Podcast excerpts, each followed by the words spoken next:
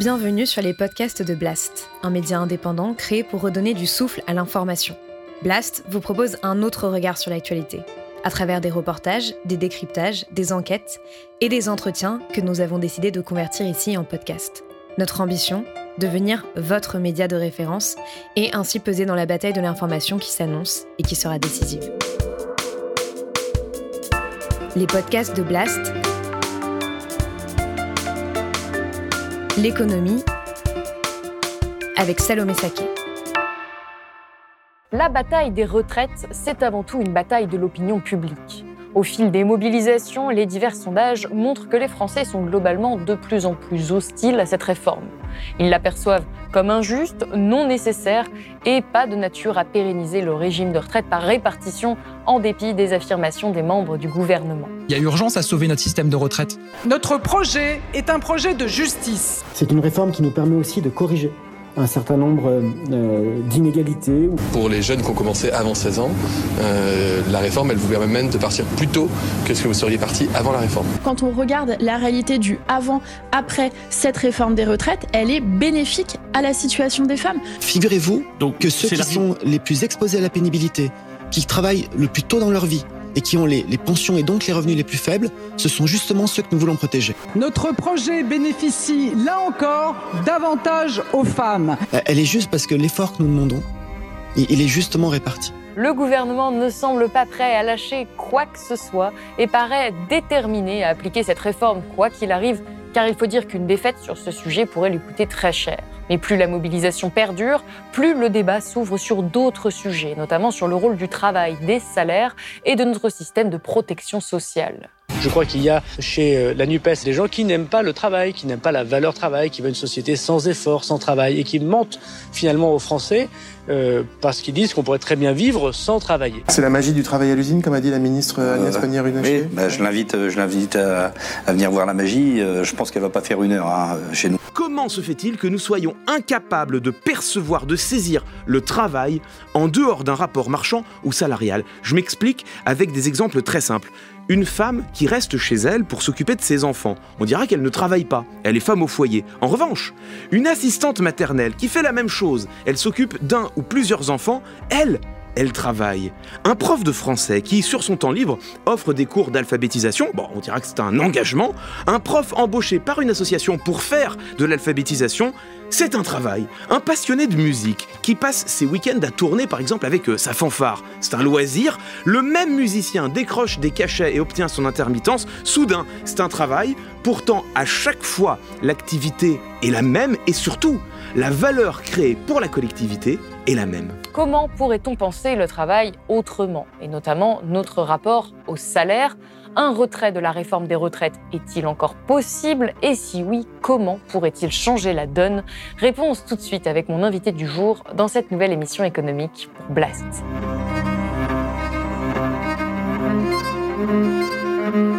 Bernard Friot, bonjour. Bonjour. Vous êtes sociologue et économiste. Vos travaux ont porté sur le salaire et la sécurité sociale. Et aujourd'hui, vous signez ce petit livre, Prenons le pouvoir sur nos retraites, aux éditions La Dispute. Alors, à Blast, on a beaucoup parlé de la réforme des retraites, de ses tenants, de ses aboutissants, de tous les éléments de langage qui ont pu être diffusés à ce sujet. On a essayé de l'analyser, de la décrypter. Aujourd'hui, j'aimerais avoir votre regard d'économiste, de, de sociologue, d'intellectuel sur le contexte politique dans lequel cette réforme s'inscrit, sur le système des retraites de manière générale et sur le travail, bien sûr, qui est votre domaine de spécialité. Depuis des années, vous vous êtes opposé publiquement aux différentes réformes des retraites qui se sont succédées. Et, euh, et là, encore une fois, vous revenez avec ce nouveau livre pour contester euh, les décisions qui sont en train d'être prises. Est-ce que vous pensez fondamentalement qu'il faudrait une réforme de ce système des retraites ou est-ce qu'on devrait le laisser tel quel et ne tout simplement pas y toucher? Ben, on verra au cours de l'entretien qu'il a été construit comme un droit au salaire, hein, dénoué de l'emploi. C'est le geste vraiment révolutionnaire que pose Croizat euh, en 1946, sauf qu'il a conservé un lien avec le travail passé. Hein, euh, certes, il pose la retraite, euh, la pension de retraite comme du salaire hors emploi, hein, comme un attribut de la personne et non pas de son contrat de travail. Quand on entre en retraite, ce n'est plus la qualification du poste qui compte, mais c'est la personne même qui devient titulaire de la qualification euh, dont était porteur le poste dans la convention collective, mais il conserve quand même euh, un lien avec l'ancien, avec le passé, qui est euh, la condition d'un certain nombre d'années d'activité. Oui, il faut avoir travaillé pour toucher une retraite. ça reste donc dans, dans, la religion capitaliste qui nous dit qu'on a droit au salaire qu'après un mérite qui est de travailler alors que le salaire, euh, j'espère qu'on aura l'occasion d'en discuter, c'est précisément non pas le résultat d'un travail subordonné, mais c'est la condition d'un travail libre dès lors que ce salaire est un droit de la personne. Donc, bien sûr qu'une réforme est absolument nécessaire, c'est de supprimer la condition d'activité, de supprimer la condition de carrière. Donc, totalement la supprimer. Il faudrait non seulement euh, pouvoir toucher finalement une retraite, donc un salaire quoi qu'on ait fait euh, dans sa vie, qu'on ait travaillé ou non, mais en plus, on devrait pouvoir toucher ce salaire toute sa vie, même pas seulement pendant la retraite. Oui, bien sûr. Hein, c'est le, groupe des retraités hein, aujourd'hui. Hein, la moitié des retraités qui ont une pension égale ou supérieure au SMIC et qui correspond à 75 à 100 de leur salaire de référence. Donc la moitié des retraités, des hommes surtout, les 9 millions d'adultes, euh, sont le groupe social euh, qui est doté d'un salaire communiste, c'est-à-dire un salaire qui fait de nous des, des travailleurs libres. Hmm? Le communisme, c'est la liberté du travail, c'est la possibilité pour les travailleurs de décider, alors que dans, dans le capitalisme, le travail, il est imposé, hein, il est subordonné. Là, il s'agit, dans le communiste, d'un travail qui est dans lequel les personnes sont souveraines, et pour ça, il faut être évidemment titulaire d'un salaire et non pas euh, quémander son salaire à une activité euh, validée comme productive. Et c'est cette anticipation-là que représentent les retraités. Hein, c'est vraiment décisif. Sauf que on n'est pas allé au bout encore de cette démarche, et pendant qu'il faut supprimer la condition de carrière. Donc, chacun doit pouvoir toucher 100% de son meilleur salaire net, et pas seulement les 10 meilleures années, comme certains le revendiquent. Hein. Il faut s'aligner sur le régime le plus favorable, qui est la fonction publique, donc les six derniers mois, qui sont les meilleurs dans la fonction publique, mais pas toujours dans le privé, donc les six meilleurs mois. Donc chacun doit pouvoir toucher 100% du euh, salaire net de ces six meilleurs mois, sans condition de durée d'activité. Donc là, vous avez lâché les mots communisme, capitalisme. Pour vous, c'est vraiment ça qui se joue avec cette réforme des retraites. Finalement, c'est de repenser tout le système. Ça, doit, vous me dites si je me trompe, hein, mais ça doit être finalement une porte d'entrée pour réussir à, remettre en question et à repenser tout le système économique euh, dans lequel on vit. Vous pensez que ça c'est vraiment possible? Écoutez, ça n'est possible que si on le fait, si on le tente.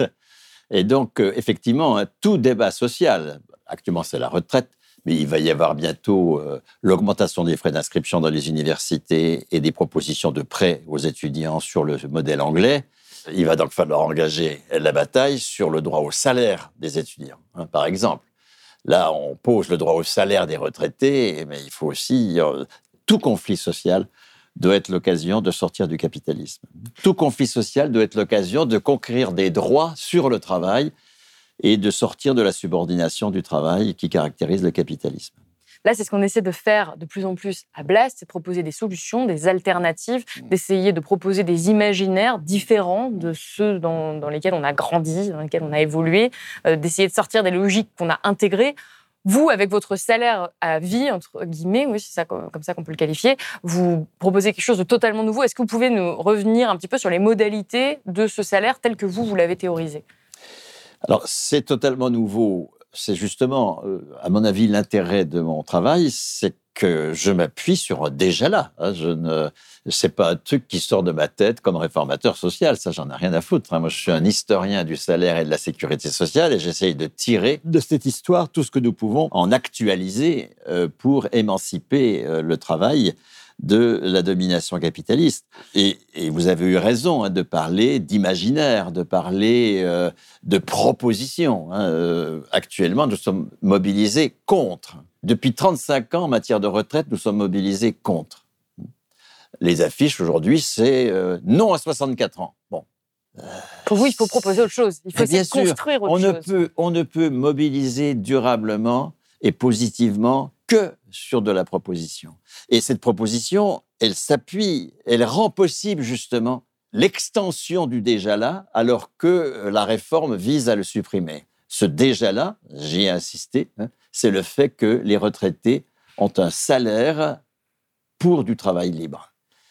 Oui, alors c'est ça que vous dites, du travail libre, parce que vous incluez, vous en parlez dans le livre notamment, par exemple, du bénévolat, qui est aujourd'hui pas considéré comme du travail, et pourtant ça devrait. Le mot bénévolat est un mot complètement piégé, hein, parce qu'il suppose que les, les retraités ne sont pas payés. Alors qu'ils sont payés, les retraités. même en général, quand on regarde les statistiques, les, les, salaires des retraités sont supérieurs à ceux des salariés des associations dans lesquelles ils travaillent, parce que les salariés de ces associations sont souvent des jeunes en insertion. Les associations sont très gourmandes des, je sais pas quoi, moi, des volontariats de services civiques et toutes ces saloperies qui ont été inventées pour euh, faire travailler les jeunes sans les payer. Donc, euh, euh, ces prétendus bénévoles sont en général beaucoup mieux payés que. mais ils ne sont pas payés pour ce travail-là, en fait. Ah, c'est là la nuance. Ah, dès lors qu'on n'est pas payé pour ce que l'on fait, on est dans le salaire communiste précisément. La rémunération capitaliste, c'est le paiement à l'acte. Pourquoi est-ce que c'est le paiement à l'acte, la rémunération capitaliste? Mais parce que comme nous, ce n'est pas nous qui décidons du travail, c'est pas nous qui décidons de ce qui va être fait, avec toutes les, impasses anthropologiques et écologiques auxquelles nous, nous, conduit euh, le fait que la bourgeoisie a le monopole sur ce qui est produit et produit pour son profit exclusivement dans l'indifférence à l'utilité sociale de ce qui est produit. Dès lors que nous, avons un travail que nous ne maîtrisons pas. Euh, nous y allons quand même à reculons, euh, dans la souffrance. Et pour obtenir que nous travaillions, bien que notre accord avec le travail qu'on nous impose est de plus en plus réduit, hein, l'acceptation du travail tel qu'il est imposé par la bourgeoisie est de plus en plus faible, y compris chez les cadres, hein, qui sont maintenant d'un cynisme absolu vis-à-vis de l'entreprise, alors qu'auparavant, ils, aimaient leur entreprise, enfin, etc., etc. Euh, pour que nous allions au boulot, bien que ce ne soit pas nous qui en décidions, il faut bien que nous ne soyons payés que après l'acte fait et sur cet acte-là précis. C'est du paiement à l'acte. Et ça, vous refusez. Aujourd'hui, vous dites, c'est pas comme ça que ça devrait fonctionner. Mais non, mais ah ben, comment voulez-vous faire la, rupture écologique tant que les gens seront payés pour leur contrat de travail? Mais alors, Moi, j'irai pas faire la morale écologique aux, salariés de Fessenheim qui, en défendant leur emploi, fut-il de merde, défendent leurs droits. Donc, il faut absolument dissocier le droit de l'activité qu'on fait, dissocier le droit au salaire du, du, contrat de travail que l'on a, euh, associer le salaire à la personne. Or, c'est précisément ce que fait Croizat en, 1946 lorsqu'il institue de façon totalement nouvelle la pension de retraite comme salaire continué. Hein. Aucun compte n'est tenu des cotisations. Aucun compte tenu des cotisations. Ce n'est pas du tout les cotisations qui font de la pension. Ce qui font de la pension, c'est un salaire de référence, des années d'activité validée. Ça, c'est la, concession au malheur du temps, disons, que fait, que Croizat, et c'est ça qu'il faut supprimer, bien sûr. Un salaire de référence qui va être continué jusqu'à la mort. Hein, et, du coup, doté d'un salaire qui est inviolable, ni l'État ni les patrons ne peuvent mettre en cause le salaire dont disposent les retraités. Ben, ces retraités, du coup, sont en capacité de, mettre leurs euh, compétences, euh, leur capacité de, produire des, choses concrètes ben, au service du bien commun. Du bien commun au service de ce qui les anime. C'est pour cela qu'il y a ce bonheur de la retraite. C'est que c'est un salaire, c'est pas, c'est pas, euh, c'est pas un différé de cotisation. Hein. Ça, c'est, c'est ce que les patrons vont créer. Dès 47, en riposte aux communistes, dès 47, les patrons créent la GERCARCO, qui est, enfin la GERC au départ, euh, qui est précisément la réponse capitaliste à cette répartition. Euh, vous disiez dans votre mot introduction que euh, nous avons à défendre le régime en répartition. Euh, moi, je ne défends pas toute la répartition. Hein. L'agir carco, c'est de la répartition. Je suis absolument contre. Hein. C'est un, dispositif patronal.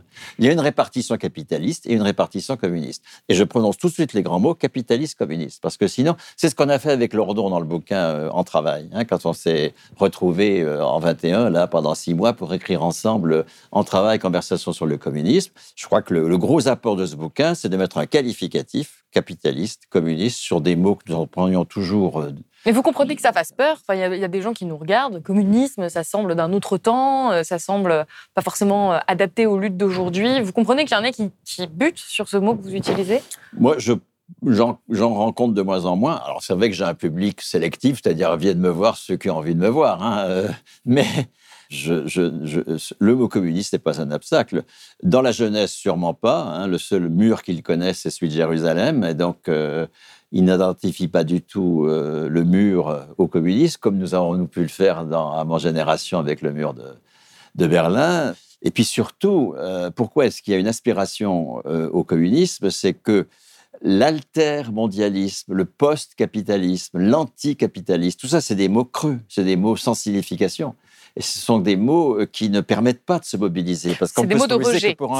C'est des mots de rejet. Alors que nous avons besoin d'un mot plein Hein, qui exprime bah, le commun, qui exprime la, décision en commun, qui exprime le, travail au service du bien commun, enfin, etc. Et, et, ce mot-là est un mot qui euh, est tout à fait non seulement accepté, mais, mais demandé. Hein, parce qu'encore une fois, euh, la, plupart des militants aujourd'hui et des militantes euh, n'en peuvent plus d'être dans le contre. Hein.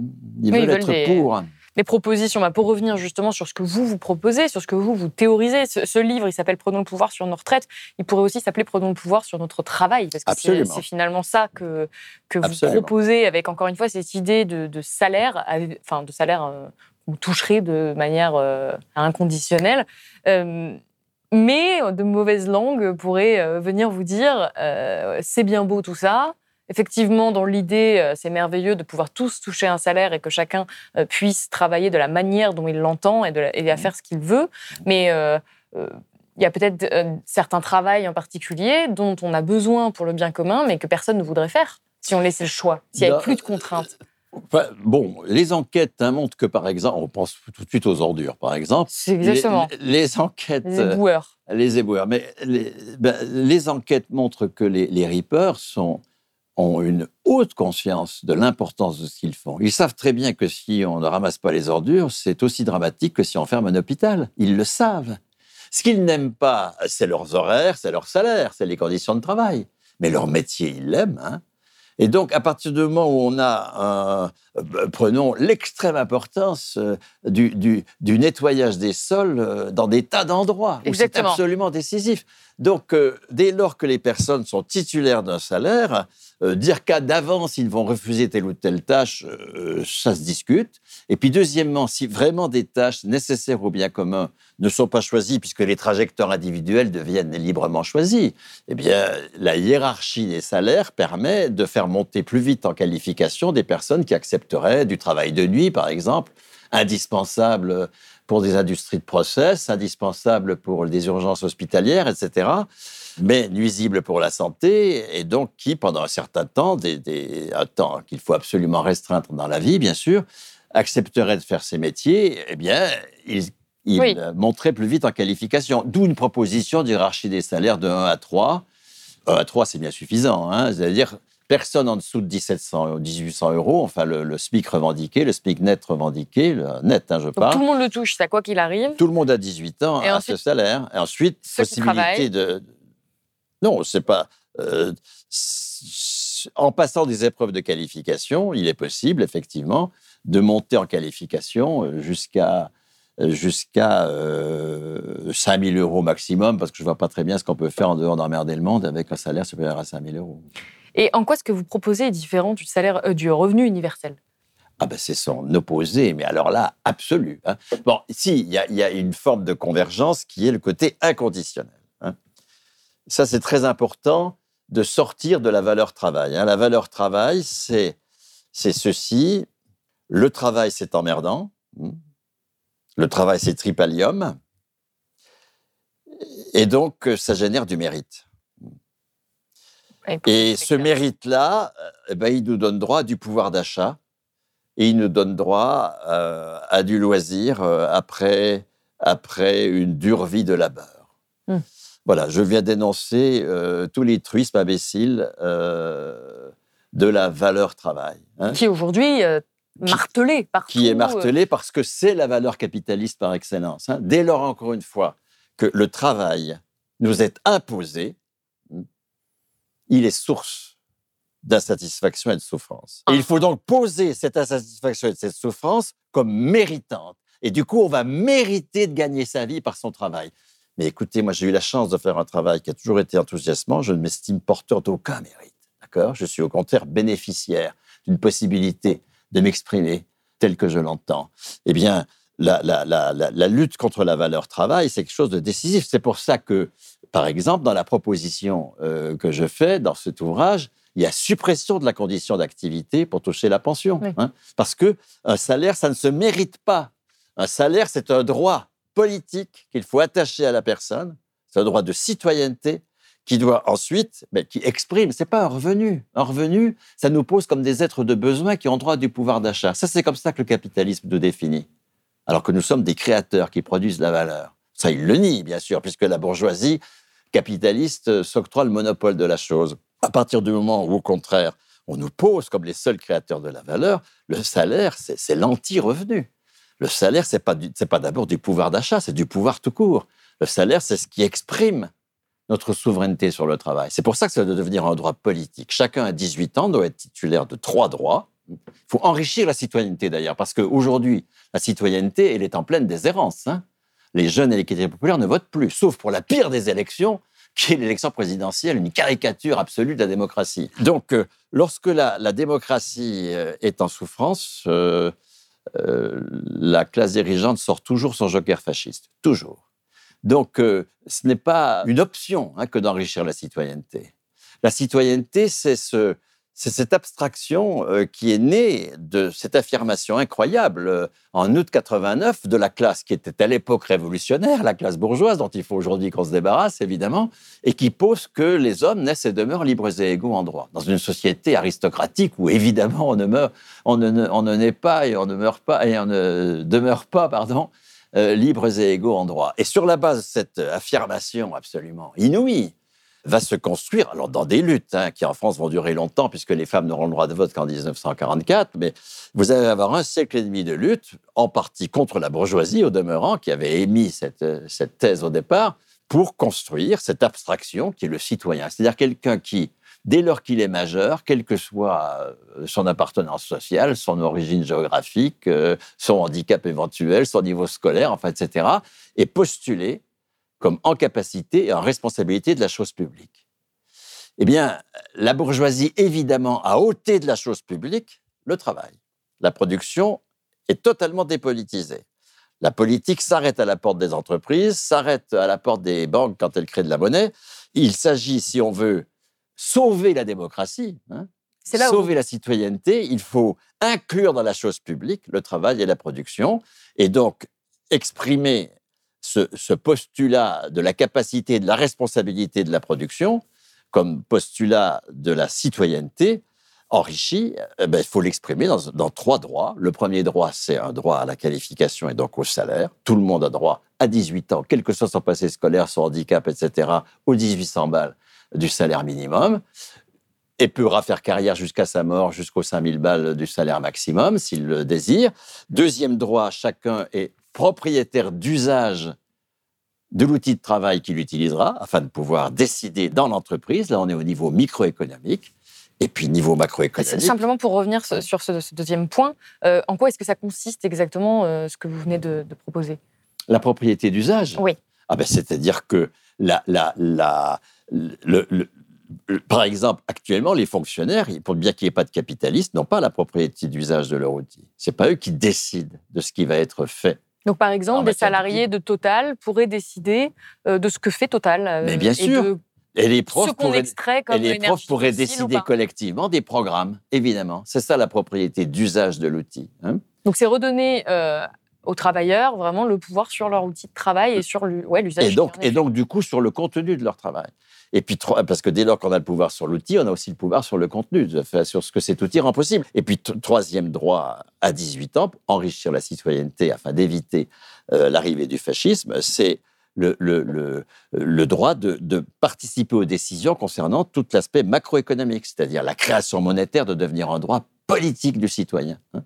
Les citoyens doivent pouvoir, aux échelles nécessaires, décider de la création monétaire, décider euh, de l'investissement, décider des accords internationaux que l'on passe en matière de travail et de production. C'est une forme d'ultra-démocratie, en fait. Ce que vous c'est le communisme. Et pour revenir sur cette question de création monétaire, parce qu'elle est aussi au cœur euh, de votre pensée, c'est que euh, on, revient à la question de comment on finance tout ce que vous venez de dénoncer. Parce que on pourrait se dire encore une fois que 1800 euros, 1700 euros, super, euh, c'est très bien. Mais comment est-ce qu'on finance quelque chose d'aussi massif, sachant que rien que le revenu universel, on n'arrivait déjà pas à trouver des financements pour une, une pension, pour un salaire un revenu euh, plus faible. Euh, comment est-ce qu'aujourd'hui, on pourrait faire ça? Vous, vous pensez que ça passe par la création monétaire? Mais bien sûr, là, euh, tout en n'étant pas du tout d'accord avec le côté keynésien de, la chose, j'invite les, auditeurs, les spectateurs à, aller voir un ouvrage de, théorie monétaire, la nouvelle théorie monétaire, la, moderne monetary theory, un ouvrage qui est paru en France euh, au lien qui libère sur le mythe du déficit. Hein. Et elle dit très bien que dès qu'on pose la question comment on finance, on est aliéné. Parce qu'on suppose toujours, c'est là que je vais plus loin qu'elle, mais c'est quand même très intéressant ce qu'elle raconte déjà pour nous déniaiser sur cette question. Comment on finance? C'est le côté complètement aliéné de cette question. C'est vrai que c'est le premier réflexe qu'on a. Mais, quand vous nous dites ça. mais bien sûr, c'est parce qu'on suppose que pour distribuer des salaires, il faut déjà qu'il y ait eu une production. Absolument. On est dans le capitalisme. Hein où, comme on ne maîtrise pas le travail, il faut que le boulot soit déjà fait avant qu'on soit payé. Mais c'est pas instinctif ce que vous nous dites. C'est-à-dire comment on pourrait donner quelque chose qu'on n'a pas? Mais, mais parce que la création monétaire, elle se fait ex nihilo, d'accord? Et que pour euh, extraire des matières premières, les transporter, euh, pour euh, concevoir des outils, les fabriquer, pour faire de l'énergie, etc., etc., il ne faut que du travail. Il ne faut que du travail et de la nature. Mais en termes, ça c'est en termes de richesse, travail et nature, ça fait la richesse. Mais en termes de valeur économique, il ne faut que du travail. Pour que cet investissement puisse se faire, ben, il faut qu'il y ait des travailleurs en capacité de le faire, dont des travailleurs payés. Le salaire, ça doit être le préalable de la production et non pas son résultat.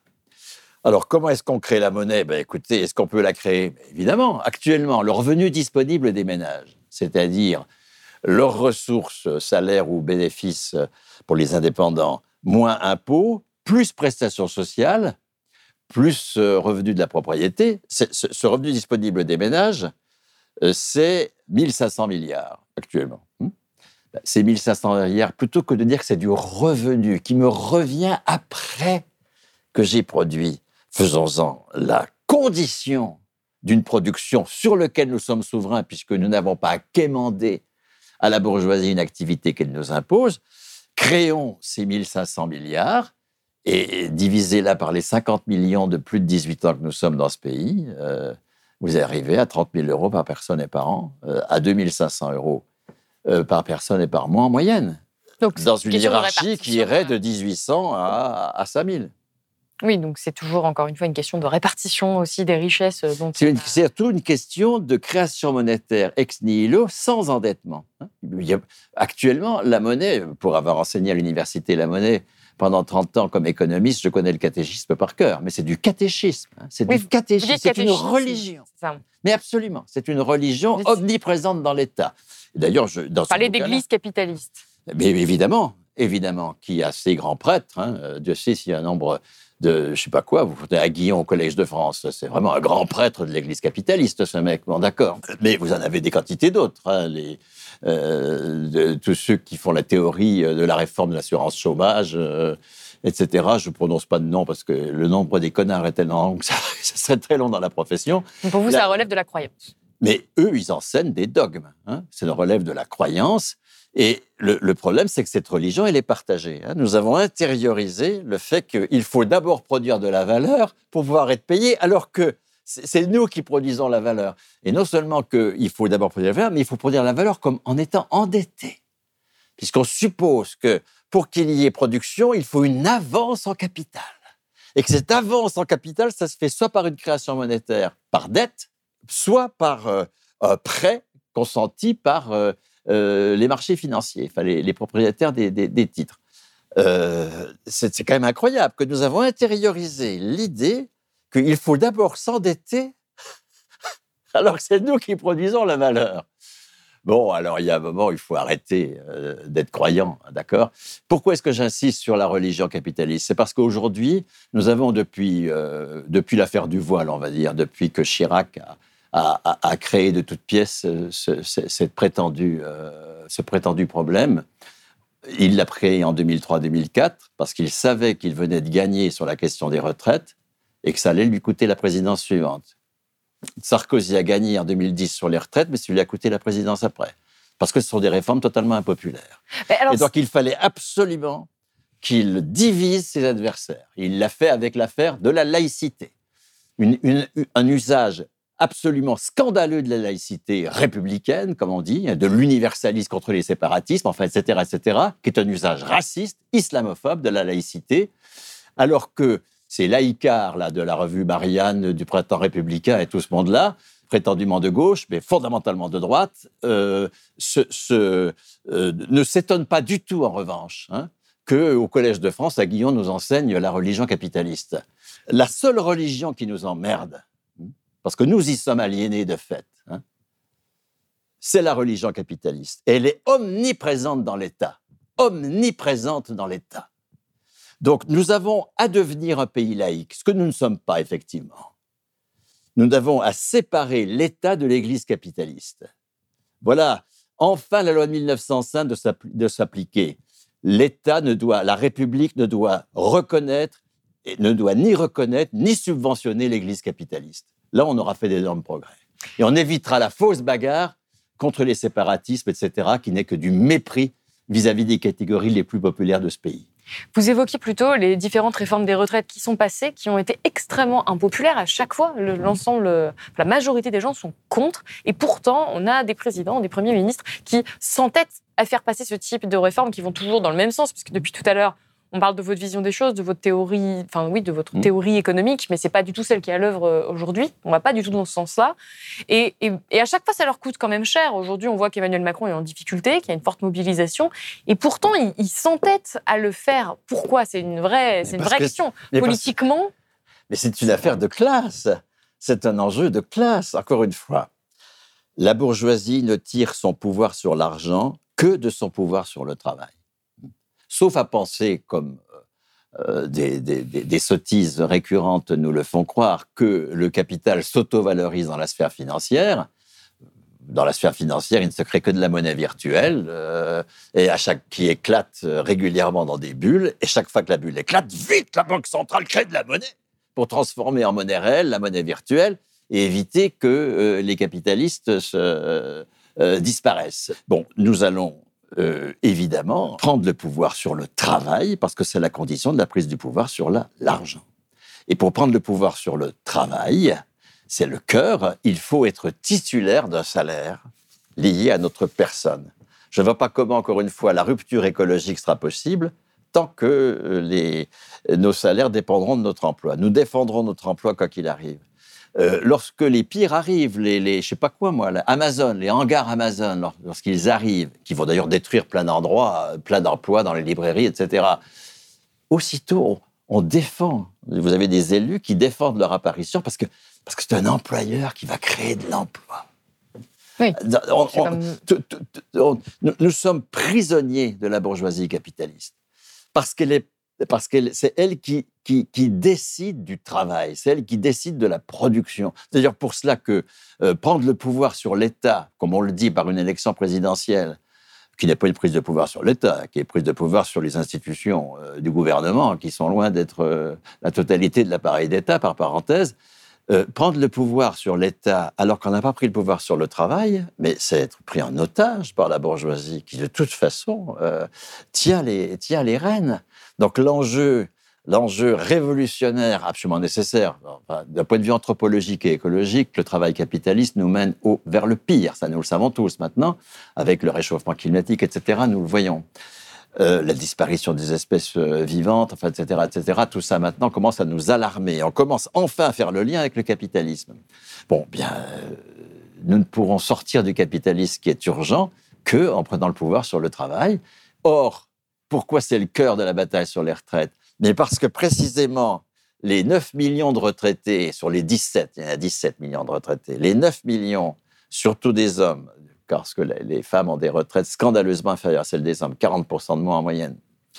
Alors que les salaires sont déjà scandaleusement inférieurs, 27% de moins. Mais ça, le gap se, double quasiment euh, quand on entre en retraite. Bon, donc, compte tenu de, cela, il n'y a que 9 millions de retraités qui ont un salaire euh, lié à leur personne, qui est le salaire du libre travail, qui font qu'ils travaillent librement. Bien, euh, cette, cette, situation-là est intolérable pour la classe dirigeante, puisqu'elle ne peut nous mettre au travail qu'avec le fouet du salaire résultat et non pas du salaire préalable. Donc, elle va tout faire pour que la pension, ce ne soit plus du salaire, que ce soit le différé de nos cotisations. C'est tout l'enjeu de la réforme depuis 87, hein, que j'explique dans ce livre, mais que nous expliquons aussi, Nicolas Castel et moi, dans l'ouvrage Retraite généraliser le droit au salaire, qui est paru au Krogan l'an dernier, qui reprend le séminaire que nous avons fait euh, à la Bourse du Travail pour Réseau Salariat, euh, et actualisé avec les statistiques les plus récentes. Enfin, je crois que c'est un ouvrage extrêmement utile hein, euh, à côté de, de celui-ci. L'enjeu essentiel des réformateurs, et c'est pour cela qu'ils sont de gauche comme de droite, depuis 87, tous déterminés dans cette affaire. C'est pour ça aussi que la gauche a perdu toute crédibilité auprès des catégories populaires, parce qu'elle a mouillé, elle a été mouillée euh, comme la droite dans cette affaire. la, détermination de la classe dirigeante, euh, c'est que la retraite, ce ne soit ni du salaire, ni du travail. Elle est absolument déterminée à ça. Pour avoir plus de pouvoir. Mais pour conserver son pouvoir sur le travail. Donc il faut que le salaire soit lié à l'emploi, qui soit lié à l'activité. Ça, c'est une première, détermination. C'est pour cela que un retraité n'a pas droit à du salaire, il a droit au différé de ses cotisations. Nous sommes dans la Carco, hein, qui a été la riposte patronale dès 47 aux initiatives communistes de 46. Hein, parce que le système que nous connaissons aujourd'hui, qui en majorité est un système de droit au salaire, puisque sur les 340 milliards de, pensions, il y en a 250 qui sont calculés sans tenir aucun compte des cotisations. Dans le régime général, on ne tient aucun compte des cotisations. Dans la fonction publique, rien. Dans les régimes des salariés à statut, EDF, euh, RATP, enfin ce qu'il en reste, parce que tout ça est évidemment combattu par la classe dirigeante, aucun compte n'est tenu des cotisations. C'est un salaire qui se poursuit. C'est un salaire continué. C'est un salaire de la liberté. Donc, l'enjeu pour la classe dirigeante, non, non, non, pas question. Pas de salaire pour des gens qui ne sont pas au boulot en ce moment. Ça va être le, différé de leur cotisation. Et donc, elle crée euh, l'AGIRC en 47, puis l'ARCO, qui l'étend à tous les salariés du privé, en, dans les années 50. En 61, c'est confirmé dans la, naissance euh, législative de l'ARCO. Et puis l'ARCO et l'AGIRC vont fusionner euh, progressivement. Là, c'est vraiment c'est 80 milliards, hein, c'est le quart seulement des prestations, mais enfin c'est une place importante, qui sont, qui sont de la répartition capitaliste. Moi, je ne défends pas la répartition, je défends la répartition communiste, hein, celle qui attribue du salaire à la personne et non pas à son emploi. Ça, c'est de la répartition communiste. La répartition capitaliste, c'est celle qui attribue un différé de cotisation à ceux qui n'ont pas d'emploi. Dernière question avant de terminer cet entretien. Euh, aujourd'hui, il y a une forte mobilisation qui perdure tout de même, mais qui s'essouffle quand même un petit peu. Est-ce que vous pensez qu'il est possible de faire reculer le gouvernement aujourd'hui sur cette réforme des retraites, sachant qu'il a tout à y perdre? Parce que reculer là-dessus, c'est donner euh, l'espoir de pouvoir reculer sur tout le reste. Et c'est un mauvais signal. Écoutez, encore une fois, moi, je ne lis pas dans le mar de café, donc je ne sais pas. Hein. je suis je sais à peu près, j'essaie de savoir à peu près lire le passé, je ne peux pas du tout lire l'avenir. Euh, ce que j'appelle de mes voeux, hein, c'est une mobilisation pour et non pas contre, hein, qu'on passe du contre au pour, et donc que l'on fasse les propositions, qu'on se mette d'accord sur les propositions du type de celle que je viens de faire, hein, retraite à 50 ans, non pas au sens d'arrêt de travail, mais conquête du salaire à la qualification et de l'inlicenciabilité à 50 ans pour pouvoir à la qualification personnelle, hein, du salaire comme droit personnel, pour pouvoir euh, organiser ce que pour le moment les travailleurs euh, n'organisent pas, hein, l'autogestion dans les entreprises, qui est absolument indispensable pour la rupture écologique au demeurant. Et en même temps, euh, dès que la question va se poser, hein, parce que ça, ça va se poser à coup sûr, au moment de la hausse des frais d'inscription et, et de la proposition de prêt aux étudiants, engager une bataille pour le salaire à 18 ans.